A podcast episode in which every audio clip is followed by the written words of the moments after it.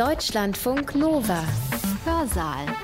Heute begrüßt euch Hans-Jürgen Bartsch. Die Corona-Krise hat eine große Anzahl von Gefühlen bei uns allen ausgelöst. Frust, Enttäuschung, Traurigkeit, Wut, Zorn, Mut, Hoffnung, Groll.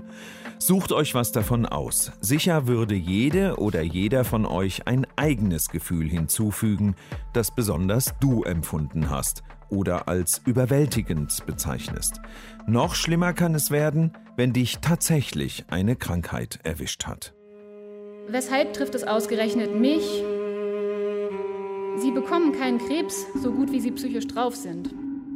Zorn wird als Rache der Götter bezeichnet. Was habe ich falsch gemacht? Groll nimmt seinen Ausgangspunkt von einem Gefühl der Ungerechtigkeit, die einem widerfahren ist. Ich fühle mich schuldig, weil ich so viel geraucht habe. Es ist schwierig, Groll zu deuten. Denken Sie etwa an die ganzen Patienten, die sich über Mobbing beklagen. Womit habe ich das verdient? Ich schäme mich dafür, der Mensch zu sein, der ich bin. Es erscheint fast unmöglich, Scham anzusprechen, ohne erneut Beschämung hervorzurufen. Ich hab's versiebt. Bitte haben Sie Verständnis. Natürlich können wir heute und morgen in unseren Hörsälen nur einige dieser Gefühle herauspicken, mit denen wir es zu tun haben. Und Gefühle sind logischerweise nicht immer gleich stark, nicht statisch, sondern verändern sich. Der Psychoanalytiker Heinz Weiß spricht in seinem Vortrag davon, dass zum Beispiel Groll, Scham und Zorn fließende Übergänge haben können. Wenn sie pathologisch werden, dann ja, dann sollte man sie behandeln lassen, denn sind sie einmal manifest, wird man sie nicht mehr los. Mechanismen in unserem Hirn entstehen, die wir nicht mehr alleine lösen können. Wo kommen sie her? Wie kann man sie loswerden oder besser mit ihnen umgehen lernen? Professor Heinz Weiß ist Chefarzt und leitet die Ambulanz für psychosomatische Medizin am Robert Bosch Krankenhaus in Stuttgart. Er behandelt schwerwiegende Persönlichkeitsstörungen und forscht am Sigmund Freud Institut für Psychoanalyse und ihre Anwendungen, Frankfurt am Main. Ein ausgewiesener Fachmann also, der uns hier und jetzt Einblicke gewährt in seinen Praxisalltag, sprich in Einzelfälle, die besonders komplex sind. Herausgegriffen hat er die Gefühlszustände Groll, Scham und Zorn, die er jetzt hintereinander abarbeitet. Ich will mich beschäftigen mit der feinen Anatomie dieser Gefühlszustände Groll, Scham und Zorn in ihrer Beziehung zum Schulderleben, auch den Umwandlungen und Transformationen, die es zwischen diesen Gefühlen gibt und wie wir in der Behandlung es halt leider oft doch nicht so einfach haben, als wir es manchmal denken, weil wir so unmittelbar verstrickt und verwickelt werden in diese Dynamik. Also ich möchte speziell einen Aspekt herausgreifen, nämlich die Frage, welche Rolle die Erfahrung des Sehens und Gesehenwerdens beim Erleben von Groll, Scham und Zorn spielt. Dabei werde ich aus einer ganz psychontischen Perspektive die Beziehung dieser Zustände jeweils zu Schuldgefühlen sowie zur Ermöglichung bzw. zur Blockade von Wiedergutmachungsprozessen untersuchen. Und ich werde die theoretischen Überlegungen zu diesem Thema aber jeweils an konkreten klinischen Behandlungssequenzen illustrieren, damit Sie auch nachvollziehen können und vielleicht zu anderen Schlussfolgerungen kommen als ich. Aus unserer lebensweltlichen Erfahrung zunächst einmal sehr naheliegend, dass es sich bei Groll, Scham und Zorn um Gefühlszustände handelt, die eng an die Erfahrung des Sehens und Gesehenwerdens gebunden sind. Ich möchte zeigen, dass im Groll der Blick überwiegend anklagend von unten nach oben, nämlich gegenüber einem machtvollen Objekt gerichtet ist, von dem man sich ungerecht behandelt fühlt, wohingegen bei Demütigung und Scham das Gesehenwerden durch ein Objekt das auf uns herabblickt, eine wichtige Rolle spielt. Eine andere Position nimmt das Subjekt im Zorn ein, indem sein Blick nun in einer selbstgerechten, manchmal verächtlichen Weise von oben nach unten auf die anderen gerichtet ist.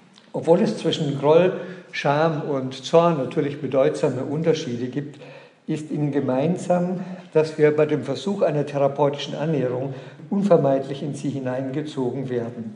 Es ist schwierig, Groll zu deuten. Denken Sie etwa an die ganzen Patienten, die sich über Mobbing beklagen. Es ist schwierig, Groll zu deuten, ohne selbst einen erneuten Anlass für Verletzung und Groll zu liefern.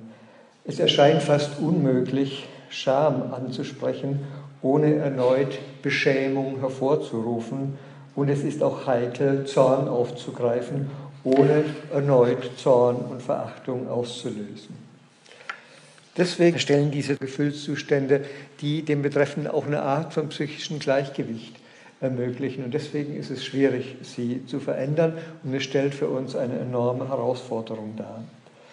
Sie kann uns nämlich als Analytiker dazu veranlassen, sich entweder uns mit dem Patienten in Konfrontationen zu begeben oder aber resignieren und aufzugeben. Und beide Verhaltensweisen münden natürlich in Sackgassen, die ich anhand einiger klinischen Sequenzen illustrieren will. Ich fange mit Punkt 1 an, der Groll. Groll nimmt seinen Ausgangspunkt von einem Gefühl der Ungerechtigkeit, die einem widerfahren ist und die nach Ausgleich und Genugtuung verlangt. Heinrich von Kleist, Michael Kohlhaas ist ein klassisches Beispiel dafür. Die besondere Empfindlichkeit gegenüber Unrecht geht dabei häufig von frühen Zurücksetzungen und Enttäuschungen aus. Während anfangs noch der Wunsch besteht, zu einem Ausgleich zu gelangen, entsteht im weiteren Verlauf die Tendenz, an der erlittenen Kränkung festzuhalten. Das ist ein ganz wichtiger Punkt. Also es wird dann eben kein Ausgleich mehr verlangt, sondern die Kränkung, die Wunde wird gebraucht. Das Gefühl von Verletzung wird dann selbst gehütet wie ein kostbarer Besitz, der nicht losgelassen darf und der zum Ausgangspunkt von Befriedigungen durch Leiden wird. Aus dieser Situation resultiert das Paradox, dass so sehr auch vom anderen Genugtuung verlangt wird, es niemals zu einem wirklichen Ausgleich kommt. Stattdessen werden die Wunden offen gehalten, um das Rachebedürfnis und den Wunsch nach Vergeltung zu nähren. Die Anklage richtet sich dabei gegen eine Figur, die einen um die ersehende Zuwendung und Bestätigung betrogen hat, manchmal in dem Gefühl, ein gegebenes Versprechen sei nicht eingehalten worden. Meist war die betroffene Person zuvor idealisiert und das Bestreben des Grollenden zielt unbewusst darauf ab, den ursprünglichen idealisierten Zustand wiederherzustellen. Deshalb sind Ausgleich und Wiedergutmachung nicht wirklich denkbar. Der Blick ist in vorwurfsvoller Weise von unten nach oben gerichtet, wobei dem Gegenüber all die Grausamkeit, all die Schuld angelastet werden, die den eigenen benachteiligten Zustand herbeiführten. Die Unersetzlichkeit des Grolls, das nagende Gefühl, das von ihm ausgeht, die Art und Weise, wie er das Denken vergiftet, verweisen alle auf den oralen Charakter der Enttäuschungen, die ihm zugrunde liegen. Dabei gestattet es der vorwurfsvolle Blick, Wut und Schuld in den Gegenüber hineinzulegen. Vorwurf ist übrigens eine wörtliche Übersetzung von Projektion. Der vorwurfsvolle Blick ist von unten nach oben gerichtet. Er dient dazu, die Schuld in jemanden anderen hineinzulegen. Dann ist es dieser machtvolle andere, von dem alle Ungerechtigkeit und Grausamkeit ausgehen, während die eigenen Wünsche nach Vergeltung und Rache nur dazu dienen, den Zustand der Gerechtigkeit wiederherzustellen. Dass diese Wünsche weit über das ursprüngliche Ziel hinausgehen, dass sie ein Eigenleben entwickeln, das Objekt nicht vom Haken lassen, das Foltern und Quälen, wird dabei ebenso wenig wahrgenommen, wie dem anderen eine echte Chance zugestanden wird, sich als gütig zu erweisen und auf den Grollenden zuzugehen. Im Extremfall wird jeder solche Versuch nur als erneute Perfidie betrachtet oder als Eingeständnis von Schuld gewertet, was dann Anlass zu neuen Anklagen und Vorwürfen gibt. Manchmal kann man beobachten, dass der ursprünglich idealisierte Zustand neben der Verletzung und Empörung weiter besteht. Dem Analytiker wird dann eine Spaltung angeboten.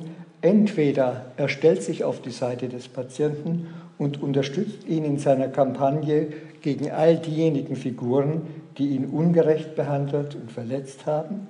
Oder aber er wird selbst zu einer solchen ungerechten Figur, die ihm, statt Hilfe zu gewähren, auch noch die Schuld an seinen Schwierigkeiten gibt.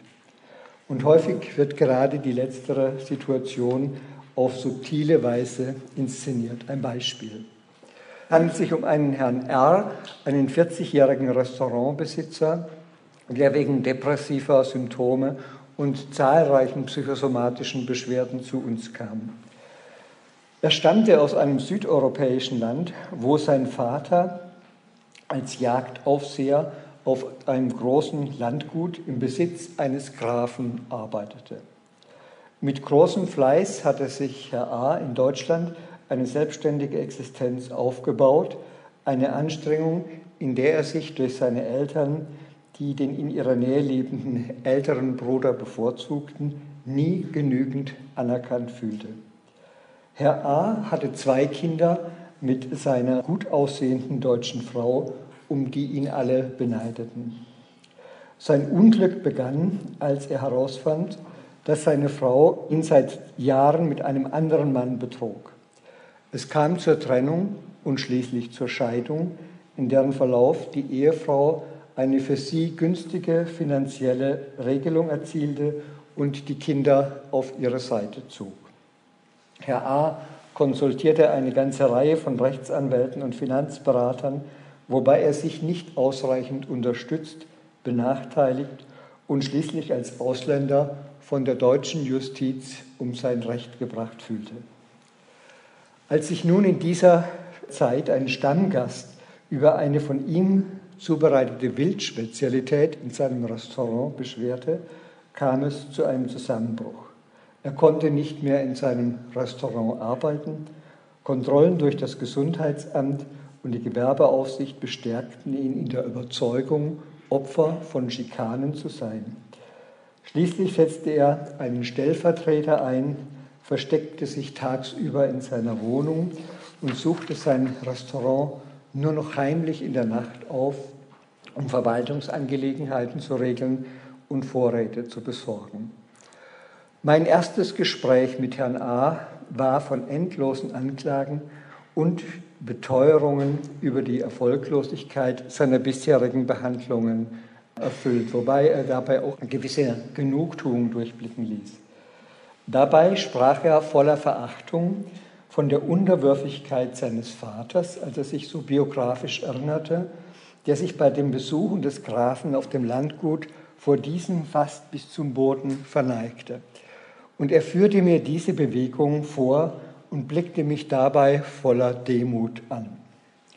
Als ich ihn darauf ansprach, dass er mir jetzt ja ganz ähnlich begegnete wie der Vater dem Grafen. Ich weiß nicht, was mich geritten hat, diese Bemerkung zu machen. Ich dachte, ich wäre klug und hätte das direkt aufgenommen, was sich szenisch darstellt.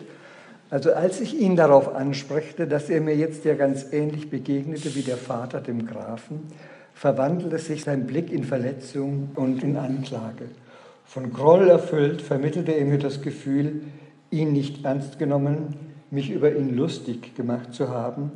Und schon bald wurde ich mit jenen Scheidungsanwälten, Finanzberatern, schikanierenden Behördenvertretern und so identifiziert, denen er sein Vertrauen geschenkt hatte und die die Situation stets zu seinen Ungunsten auslegten.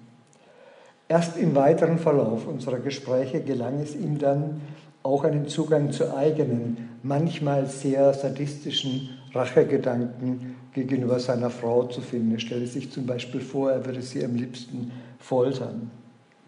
Als Kind hatte er sich um die verletzten Tiere auf diesem Landgut gekümmert, während der Bruder mit dem Vater auf Jagd ging. Jetzt begann er zu entdecken, dass er die Objekte, die ihn enttäuscht hatten, manchmal auch selbst auf grausame Weise hetzte und quälte. Und diese beginnende Einsicht ermöglichte ihm, sich für eine längerfristige psychotherapeutische Behandlung zu entscheiden, welche ihm anfangs nur als erneute Erniedrigung und Demütigung erschienen war. Für Herrn A. war das Erleben von Groll eng mit einer demütigenden, ödipalen Situation verknüpft. erschien mit einem schwachen, unterwürfigen Vater identifiziert und seine Frau hatte ihn aus der Rolle des Grafen vertrieben, indem sie eine Beziehung zu einem anderen Mann eingegangen war. Das Grausame dieser Situation wurde im Erstgespräch inszeniert, als sich der Patient tief vor mir verneigte und meine Bemerkung, er verhalte sich ja geradewegs wie der von ihm verachtete Vater, als eine erneute Demütigung empfand. In diesem Moment veränderte sich der hoffnungsvoll nach oben gerichtete Blick und der Patient schaute mich voller Verachtung und Anklage an. Diese Verletzung hatte mit dem Gefühl zu tun, aus einer ersehnten Beziehung ausgeschlossen zu werden, so wie ihn seine Frau, um die man ihn beneidet hatte, aus einer idealisierten Beziehung ausgeschlossen, betrogen und auf unerträgliche Weise gedemütigt hatte. Aus dieser Demütigung bezog Herr A. masochistische Gratifikation und inszenierte jetzt von selbst immer wieder Situationen, in denen er erniedrigt und gedemütigt wurde. Auf diese Weise bildete seine Verletzung den Ausgangspunkt für immer neue Klagen. Und das ist charakteristisch für den Groll. Im Groll wird die ursprünglich gerechte Sache im Lauf der Zeit von destruktiven Motiven übernommen, die welche Vergeltung verlangen und die Versöhnung erschweren. Vergeltung aber ist das Gegenteil von Versöhnung. Wer Vergeltung verlangt, kann keine Wiedergutmachung zulassen. Bei diesem Übergang vom Wunsch nach Wiedergutmachung zum Bedürfnis nach Rache scheint Stolz eine wichtige Rolle zu spielen. Denn Stolz lässt das Streben nach Wiedergutmachung, also auf den anderen zuzugehen, erneut als Demütigung erscheinen, wobei die Hoffnung, das Gegenüber könnte sein Unrecht einsehen und den ursprünglichen Zustand wiederherstellen, nie ganz aufgegeben wird. Ich komme jetzt zum zweiten Gefühlszustand, zur Scham, Thema dieser Tagung. Nun, anders als der Groll stellt Scham zunächst einen bedrückenden und peinlichen Affektzustand dar. Der Grollende schämt sich nicht für seinen Groll, sondern hält ihn für sehr gerechtfertigt. Groll kann der Abwehr von Schamgefühlen dienen, denkt so war es auch bei diesen Patienten. Und umgekehrt kann Beschämung natürlich auch Anlass für Groll und Rachewünsche bieten. Also Sie sehen schon, wie diese Gefühlszustände fließend ineinander übergehen können. Scham ist besondererweise, das haben wir gehört, an die Erfahrung des Gesehenwerdens gebunden. dabei sieht sich der Beschämte einem Zuschauer gegenüber, der ihn beobachtet und auf ihn herabblickt. Manchmal ist er bereit, alles zu unternehmen, um dieser erniedrigenden Erfahrung zu entgehen, so wie es Herr A. vermied, tagsüber von anderen gesehen zu werden. In der Behandlung stellte das Liegen auf der Couch für ihn schon eine Demütigung dar, und bei manchen meiner Bemerkungen und Deutungen glaubte er einen spöttischen Unterton herauszuhören, der ihm bestätigte, sie würden ihm nur in der Absicht gegeben, um ihn klein zu machen und zu demütigen. Also Sie sehen, wie diese ganze Dynamik sich in der Übertragungssituation wiederholt. In der psychoanalytischen Literatur wird Scham mit der Aufdeckung dessen in Verbindung gebracht, was man eigentlich verdecken möchte, das heißt mit Nacktheit, Bloßstellung, Demütigung. Dementsprechend beschreibt Freud Scham als Abwehrmotiv und betont die Beziehung zur Schaulust. Freud hat aber auch schon schamlose Zustände beschrieben, auch als pathologische Zustände. Zum Beispiel die schamlosen Selbstanklagen des Melancholikers oder beim Exhibitionismus. Es gab dann aber nach diesen frühen Arbeiten von Freud bis in die 50er Jahre nur noch fünf oder sechs psychoanalytische Arbeiten, die sich überhaupt mit Scham beschäftigten, bevor dann ab den 50er und dann vor allem ab den 70er Jahren eine ganze Welle von Arbeiten über die Scham entstand. Viele Autoren haben auf die narzisstische Bedeutung von Schamaffekten hingewiesen und Leon Wormser untersuchte die Verbindungen zwischen Schamaffekten und verschiedenen Formen von Über-Ich-Pathologie. Er spricht vom Dilemma von Scham und Schuld, wobei Scham der Abwehr von Schuld und Schuld aber auch umgekehrt der Vermeidung von Scham dienen kann. Ferner zeigt er, wie Scham auf vielfältige Weise durch Verachtung, Spott, Trotz und Zorn verhüllt wird. John Steiner, ein zeitgenössischer englischer Antiker, skizziert ein Spektrum von Schamgefühlen. Schamgefühle haben unterschiedlichen Ursprung, unterschiedliche Qualität, implizieren eine unterschiedliche Form von Objektbeziehungen. Also Steiner spricht von einem Spektrum von Schamgefühlen, welches von milderen Formen der Scheu, Befangenheit, Verlegenheit bis hin zu demütigenden Erfahrungen der Herabsetzung, Erniedrigung und Entwürdigung reicht. Schamgefühlen ist der Patienten vor allem dann ausgesetzt, wenn er den Schutz eines psychischen Rückzugsorts verlässt, um sich der Erfahrung des Gesehenwerdens auch in der Therapie zu stellen. Im Gegensatz zu den primitiven Sinnesmodalitäten des Schmeckens, Riechens und Berührens bringt das Sehen nun zum ersten Mal, vielleicht auch das Hören bis zum gewissen Grad, die Erfahrung von Distanz ins Spiel. Denn Sehen bedeutet immer auch, den Abstand zum anderen zu spüren, sowie umgekehrt das Gesehenwerden mit der Erfahrung von dessen Andersheit konfrontiert. Jean-Paul Sartre hat diese Brechung der eigenen Subjektivität durch den Blick des anderen bekanntlich in das Zentrum seiner Analyse der Intersubjektivität in diesem berühmten Kapitel in das Sein und das Nichts gestellt.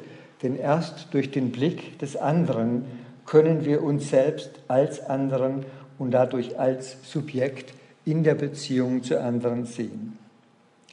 Nach Steiner nun stellt die Erfahrung des Blicks die wahrscheinlich früheste Repräsentation eines Dritten dar.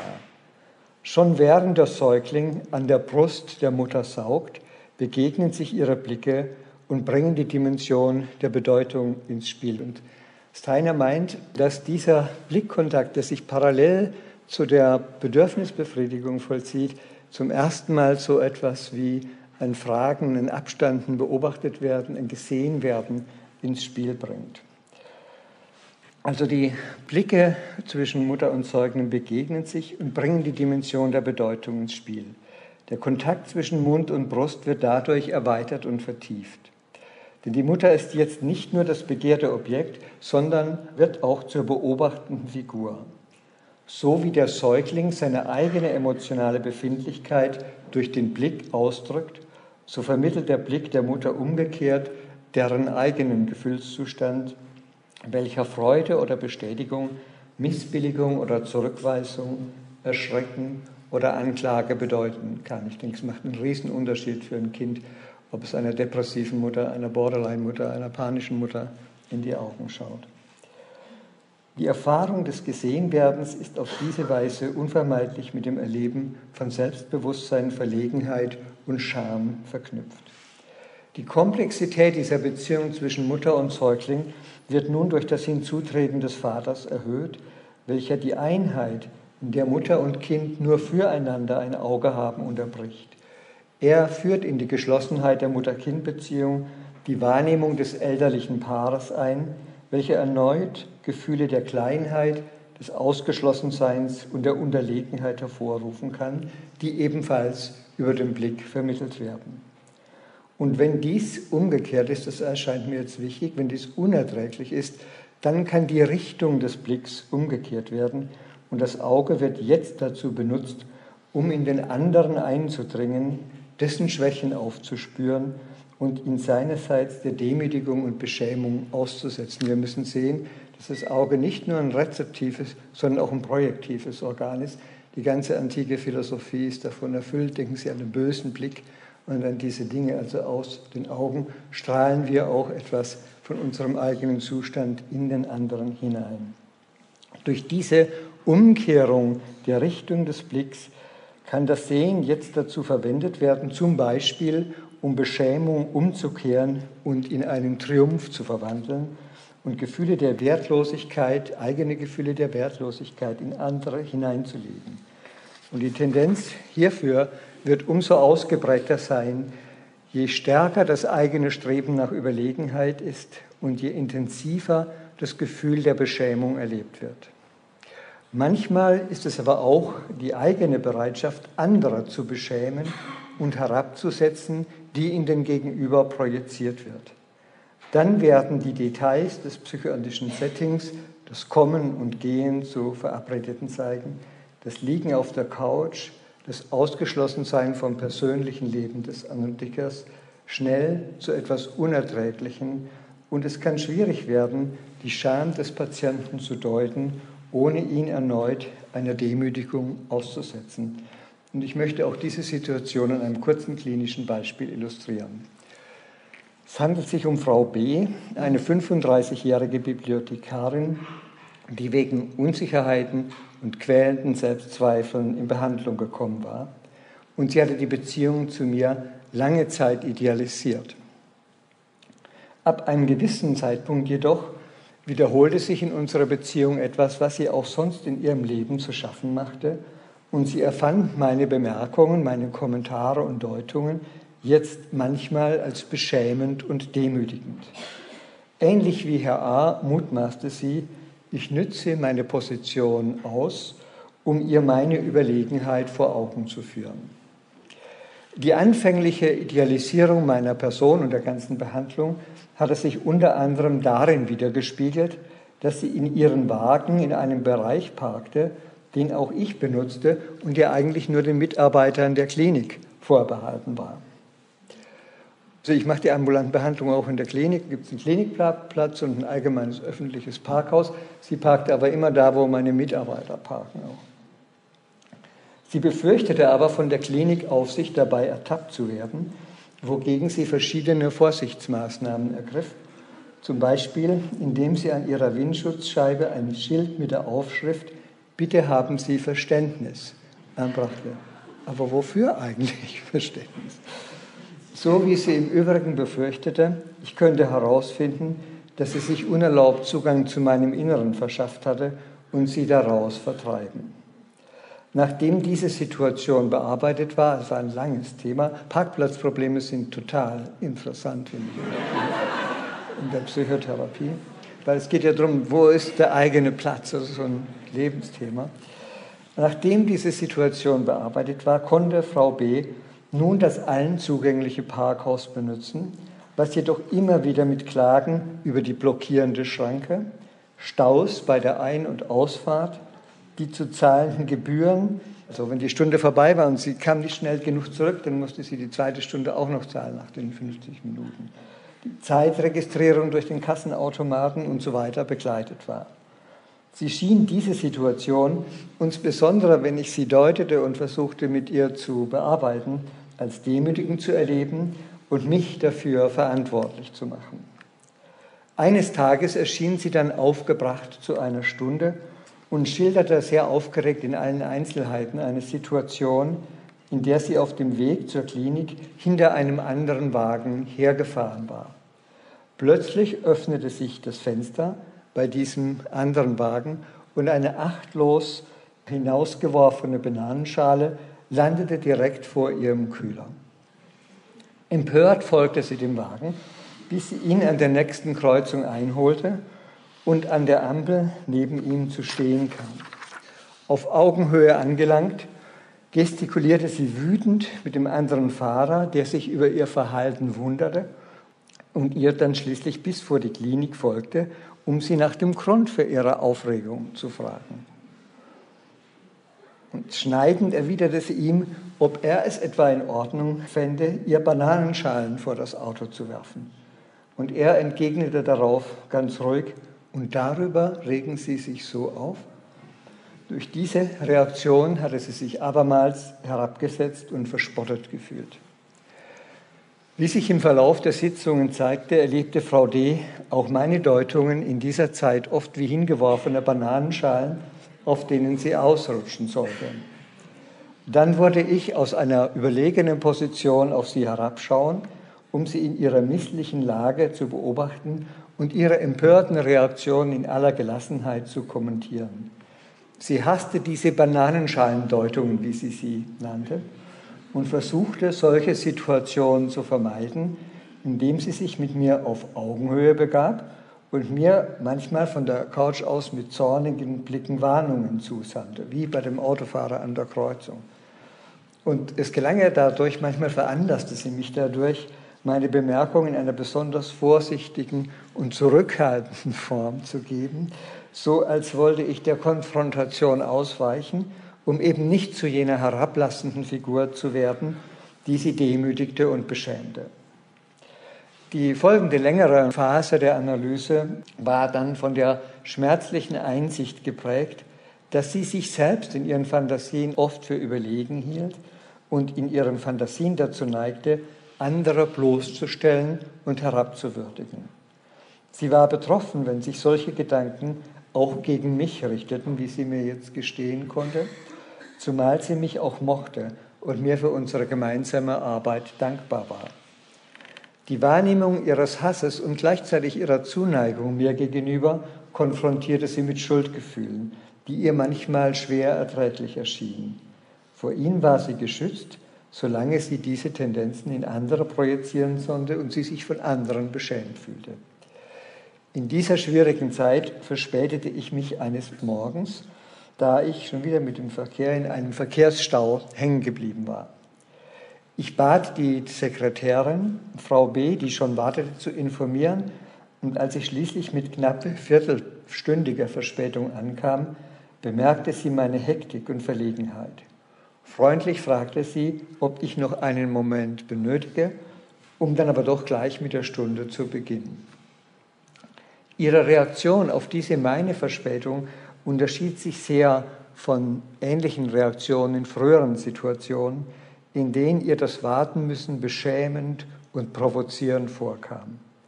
Auch hatte sie dankbar auf das Kommen der Sekretärin reagiert, während sie es bei einer früheren ähnlichen Gelegenheit als demütigend erlebt hatte, dass ich ihr auch noch die Sekretärin schickte, so als hielte ich sie für so klein und abhängig, dass sie nicht auch alleine ein paar Minuten warten könnte. Diese veränderte Haltung schien mit einer größeren Akzeptanz der ödipalen Situation, also der Sekretärin, auch verbunden, in der sie sich zwischen mir und der Sekretärin nicht mehr klein und wertlos fühlte.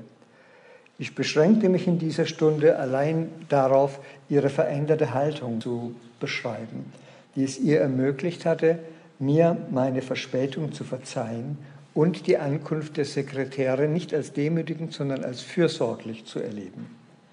Frau B. hatte diese Veränderungen auch selbst bei sich bemerkt und fügte hinzu, es habe zu Beginn, als sie mich kommen sah, aber auch einen Augenblick gegeben, in dem sie sich überlegen fühlte und über meine Verspätung Genugtuung empfand. Und ich fand es sehr ehrlich und einen sehr großen Fortschritt, dass sie das so sagen konnte. Diese Situation spiegelte die gewachsene Fähigkeit der Patientin wider, über ihre Gefühle nachzudenken. Statt Beschämung durch ein Objekt zu empfinden, das auf sie herabblickt, fühlte sie sich nun freier, ihre eigenen Gedanken zu erkunden. Dieser Übergang hatte mit der Wahrnehmung ihrer Schuldgefühle zu tun, als sie zugleich mit ihrer Zuneigung und mit ihrem Hass mir gegenüber in Berührung kam. Die Auseinandersetzung mit diesen Gefühlen ermöglichte ihr einen direkteren Kontakt, sodass das beschämt und beobachtet werden in den Hintergrund trat. Ron Breton hat zum Verhältnis von Schuld und Scham den Gedanken, den interessanten Gedanken formuliert, dass Schuld immer unsere Beziehung zum primären Objekt, also zum Beispiel zur Mutter oder zum Partnerin oder zum Partner, die wir lieben und hassen, widerspiegelt. Dann taucht Schuld auf, während Scham dagegen die Beziehung zu einem dritten beobachtenden Objekt charakterisiert, diese primäre Beziehung beobachtet. Aus diesem Grund bilden Demütigung und Scham oft ein machtvolles Hindernis gegenüber dem Durcharbeiten von Schuldgefühlen. Denn während das Durcharbeiten von Schuldgefühlen Zeit benötigt, verlangen Demütigung und Scham oft nach schneller Entlastung. Man muss sie ganz schnell abstreifen, man kann sie nicht aushalten. Und dieses unmittelbare Präsentischsein der Scham im Gegensatz zur Schuld, die einen Bezug zu etwas voraussetzt, was bereits geschehen ist, wird auch in Neuren, einigen sehr guten Neuren phänomenologischen Arbeiten herausgestellt. Nach dieser Sichtweise setzt das Anerkennen von Schuld das Durcharbeiten von Schamgefühlen voraus. Denn nur wenn der Patient in der Lage ist, sich der Erfahrung von Scham zu stellen, kann er von der Beschämung, Demütigung und Verbitterung schließlich zur Auseinandersetzung mit Schuldgefühlen übergehen, die Trauer, Wiedergutmachung und schließlich auch echtes Verzeihen ermöglichen. Ich glaube also, dass Wiedergutmachung von Schuld ausgeht. Schuld erleben ist das Motiv für Wiedergutmachung, nicht Scham. Ich komme jetzt zum letzten Punkt, dem Zorn. Anders als Groll und Scham stellt der Zorn ein Gefühl dar, in dem der Einzelne verurteilend auf die anderen herabblickt. Zorn wird als Rache der Götter bezeichnet und es ist der zornige Gott, der Prometheus an den kaukasischen Felsen kettet. Schon Aristoteles bezeichnet Zorn als Rache für eine Kränkung durch jemanden, dem das Kränken nicht zukommt. Mit dem Groll teilt der Zorn die Beziehung zum Feuer, anders als der Groll jedoch, der eher chronisch schwelt und eben zu etwas Chronischem wird, flackert der Zorn oft plötzlich auf und vernichtet. Also so wie der Blitz einschlägt und der Donnerhall beim Groll eben länger nachhalt. Wegen seiner zerstörerischen Gewalt bezeichneten ihn schon antike Autoren als den schlimmsten aller Affekte. Und es ist erstaunlich, wie die antike Philosophie eine hochdifferenzierte Affekttheorie entwickelt hat, die in der Psychoanalyse lange Zeit bis in die 70er Jahre halt überhaupt nicht entwickelt wurde. Es gibt auch bis heute nur vier Arbeiten über Zorn in der Psychoanalyse, wobei in dem englischen Rage dann alles irgendwie in einen Topf gemischt wird. Aber eigentlich heißt Zorn Wrath und es gibt nur ganz wenige Arbeiten über das spezifische Element von moralischem Zorn. Das Rasende des Zorns, seine zerstörerischen Auswirkungen auf die menschlichen Beziehungen wurden aber in der antiken Philosophie, zum Beispiel bei Seneca, der ein ganzes Buch, De Ira, über den Zorn geschrieben hat, übrigens auch mit ganzen Kapiteln, wie man Zorn therapieren könnte. Unglaublich interessant zu lesen, wurde deutlich gesehen. Eine Borderline-Patientin sabagte aus diesem Grund nicht im zornigen Zustand, anderen in die Augen zu sehen. Sie erlebte ihre Augen dann, wie sie sagte, als Flammenwerfer und befürchtete, ihr Gegenüber durch ihren Blick in Brand zu setzen. Und ich kann Ihnen sagen, wer den Blick gesehen hat, kann die Befürchtung nachvollziehen. Der Blick des Zürnenden ist von oben nach unten gerichtet. Dies verleiht ihm Stärke und Überlegenheit. In der theologischen Tradition ist der Zorn ein Privileg Gottes und mit dem Attribut des Heiligen verknüpft. In der griechischen Mythologie wird der Götterzorn als Vergeltung verstanden, die eine verletzte Ordnung wiederherstellt. Insofern er bestraft, ist der Zorn gerecht. Er bezieht seine Kraft nicht aus dem Protest gegen Ungerechtigkeit wie beim Kroll, sondern aus der Gewissheit, im Recht zu sein. Daraus leitet sich seine Gewaltsamkeit auf, die keinen Zweifel und keinen Widerspruch duldet. Also ich denke, dass bei fundamentalistischen Haltungen Zorn ein ganz wesentliches Motiv ist. Bei anderen Autoren, wie etwa dem Epikureer Philodemon von Gadara, werden wieder verschiedene Graduierungen von Zorn unterschieden.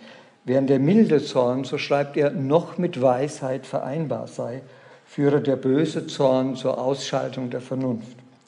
Vielleicht gibt es also analog zur Scham auch ein ganzes Spektrum von Zornaffekten, welches von Empörung und Verachtung bis hin zur Vernichtung und zu Angriffen auf das Denken führen kann. Im Gegensatz zur philosophischen Tradition, in der der Zorn aufgrund seiner Beziehung zur Moral einen zentralen Gegenstand bildet, hat die Psychoanalyse den Zorn als eigenständigen Gefühlszustand erst sehr wenig nur untersucht. Irma Brenman Pick zum Beispiel, einer der wenigen Autoren, unterscheidet zwischen gerechten Protest und zerstörerischem Zorn als Ausdruck eines grausamen Über-Ich. Möglicherweise hat die relativ geringe Beachtung aber auch damit zu tun, dass Zorn oft nur in verdeckter Form in Erschein tritt. Denn ähnlich wie beim Neiderleben kann die Angst vor den zerstörerischen Wirkungen des Zorns sehr ausgeprägt sein. In diesem Fall werden dann komplexe Abwehrbewegungen ins Spiel gebracht, die den Zorn irgendwie einpacken und ihn in chronische Formen des Haderns, der Selbstverachtung und der Verbitterung, vor allem der Zerknirschung verwandeln. Nicht selten wird auch der zornige Blick projiziert, was Anlass für die Überzeugung gibt, von einer idealisierten, moralisch überlegenen Figur verurteilt zu werden. Auch hierzu noch eine letzte Vignette. Es war die Behandlung eines 35-jährigen Religionslehrers, Herr C., der unter chronischen Gefühlen des Scheiterns verbunden mit psychosomatischen und depressiven Symptomen litt. Er führte diese Symptome selbst auf seine charakterliche Schwäche zurück und hoffte, durch die Therapie davon befreit zu werden. Trotz liebevoller Seiten, die in der Beziehung zu seiner Frau und zu seinem kleinen Sohn sichtbar wurden, klagte er sich selbstständig an und reagierte gereizt auf Nähe und Zuwendung. Er strebte nach einer Haltung der moralischen Überlegenheit, die ihn von allem Süchtigen und Triebhaften erlösen sollte. Dieses Ideal war biografisch mit der Person seines Onkels, Vorsteher einer christlichen Minderheit, verknüpft, dessen rigide Glaubensgrundsätze das Familienleben prägte. Schon früh hatte er sich das Gefühl entwickelt, diesen Ansprüchen nicht genügen zu können. Er erlebte seine Bedürftigkeit als moralische Schwäche und führte dies wiederum auf seinen mangelnden Glauben an Gott zurück. Auch in der psychoanalytischen Behandlung schien er mit einer überlegenen Figur beschäftigt, die voller Verachtung auf ihn herabblickt. Er sah sich selbst als einen hoffnungslosen Fall und fragte sich, er hatte schon mehrere Analysen vorher gemacht, und fragte sich, warum ich ihn überhaupt angenommen hätte. Entweder dachte er, weil ich völlig naiv sei und mich überschätzte, oder aber, weil ich auch keine Hoffnung für ihn hätte, aber nur ein wissenschaftliches Interesse an ihn hätte. Häufig wirkte Herr C. zurückgezogen und verbittert. Manchmal brachte er aber Träume ein und es gab Stunden, in der sich ein wärmerer emotionaler Kontakt zwischen uns entwickelte. Wenn dies bemerkt wurde, zog er sich jedoch meist ebenso schnell wieder zurück aus diesem Kontakt. Und in einer dieser Sitzungen zum Beispiel hat er mir in sehr bewegten Worten und Weinen von der Beerdigung seines Großvaters berichtet. Am Ende der Stunde verabschiedet er sich dann aber von mir mit einem bedauernden Blick, so als hätte er soeben unsere gemeinsame Arbeit beerdigt und wollte mir sein Beileid ausdrücken. Vor allem während der Wochenenden verlor er oft den Kontakt und zog sich zerknirscht zurück. Er wollte in Ruhe gelassen werden und bereitete seinen Unterricht vor und reagierte zornig und gereizt gegenüber seiner Familie. Im Verlauf der Zeit ließen sich diese Rückzugsbewegungen allmählich besser verstehen. Hinter der Verbitterung und den Selbstanklagen wurde eine auf Zorn beruhende innere Organisation sichtbar. Sie beinhaltete ein moralisches System, welches die Realität nicht danach beurteilte, wie sie wirklich war, sondern immer nur danach beurteilte, wie sie sein sollte. Diese moralische Organisation schloss eine Reihe fundamentalistischer Überzeugungen ein. Insbesondere glaubte Herr C., die Psychoanalyse stelle ein überlegenes Glaubenssystem bereit, das ihn, wenn er nur lange genug litt, von seinen Schwächen erlösen könnte. Also ich befürchte, dass bei manchen psychoanalytischen Ausbildungskandidaten ähnliche Glaubensüberzeugungen eine Rolle spielen. Er glaubte, dass die Wahrheit die Hölle sei und reagierte verächtlich, wenn er auf seine bedürftigen Seiten angesprochen wurde. In solchen Momenten schien er mit einem zornigen Gott identifiziert, der auf das Leben der Menschen herabblickt. Er berichtete mir dann im fünften Jahr seiner Behandlung von einem Traum.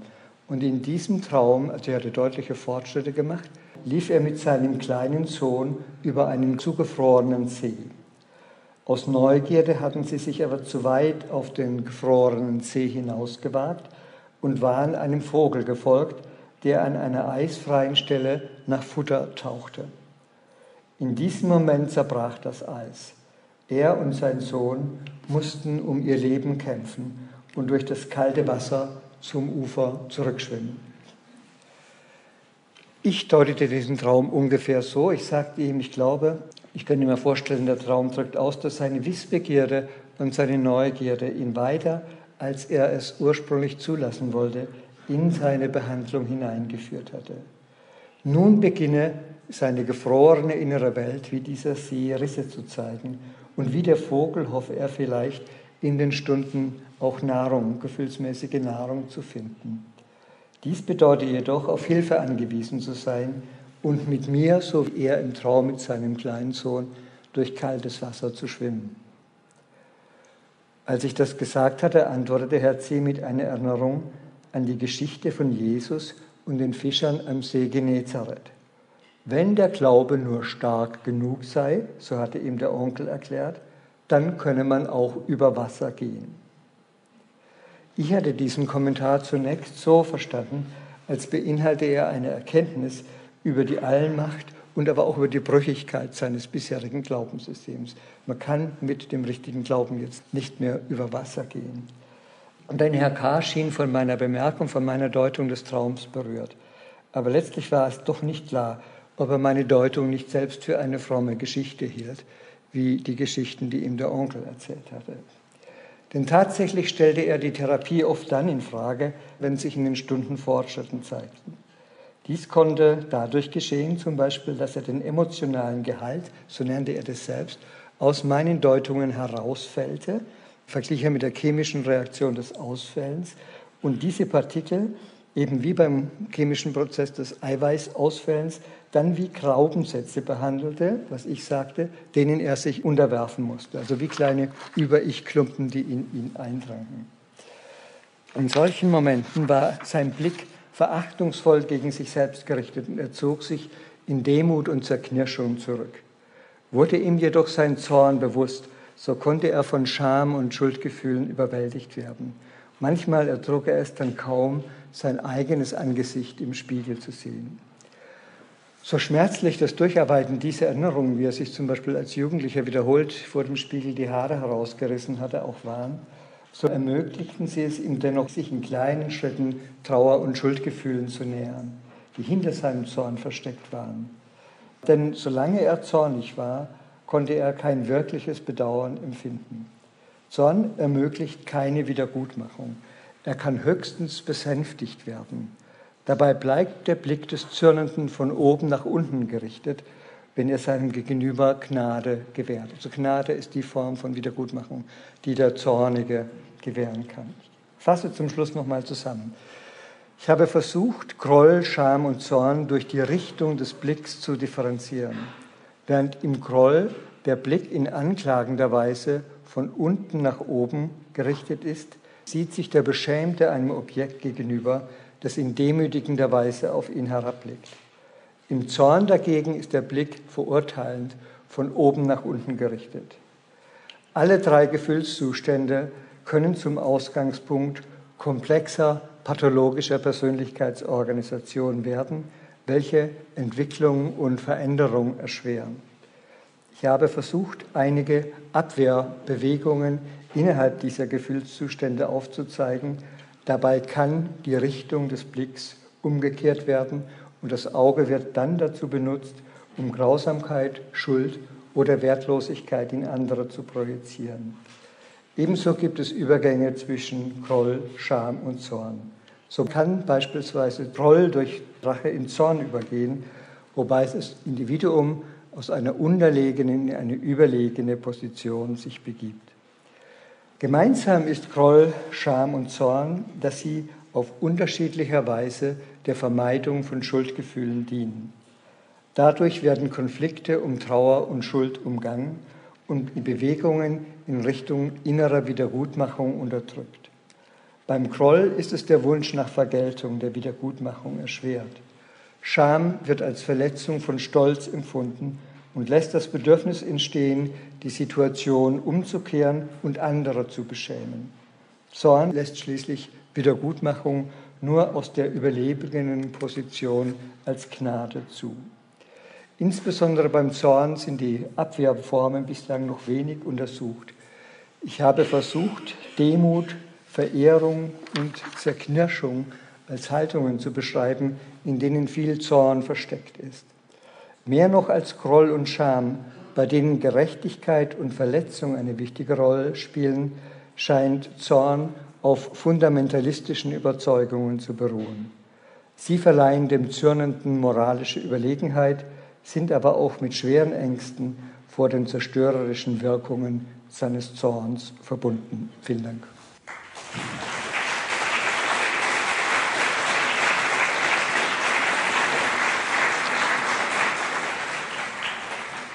Sehen und gesehen werden zur Beziehung von Groll, Scham und Zorn zum Erleben von Schuld. hieß der Vortrag von Professor Heinz Weiß vom Sigmund Freud Institut. Gesprochen hat er am 9. November 2019 auf einem wissenschaftlichen Symposium am Universitätsklinikum der Ruhr-Universität Bochum. Das Thema des Treffens lautete Schuld und Scham. Und morgen hört ihr den zweiten Teil, dann geht es um die Gefühle, die Krebs auslösen. Deutschlandfunk Nova.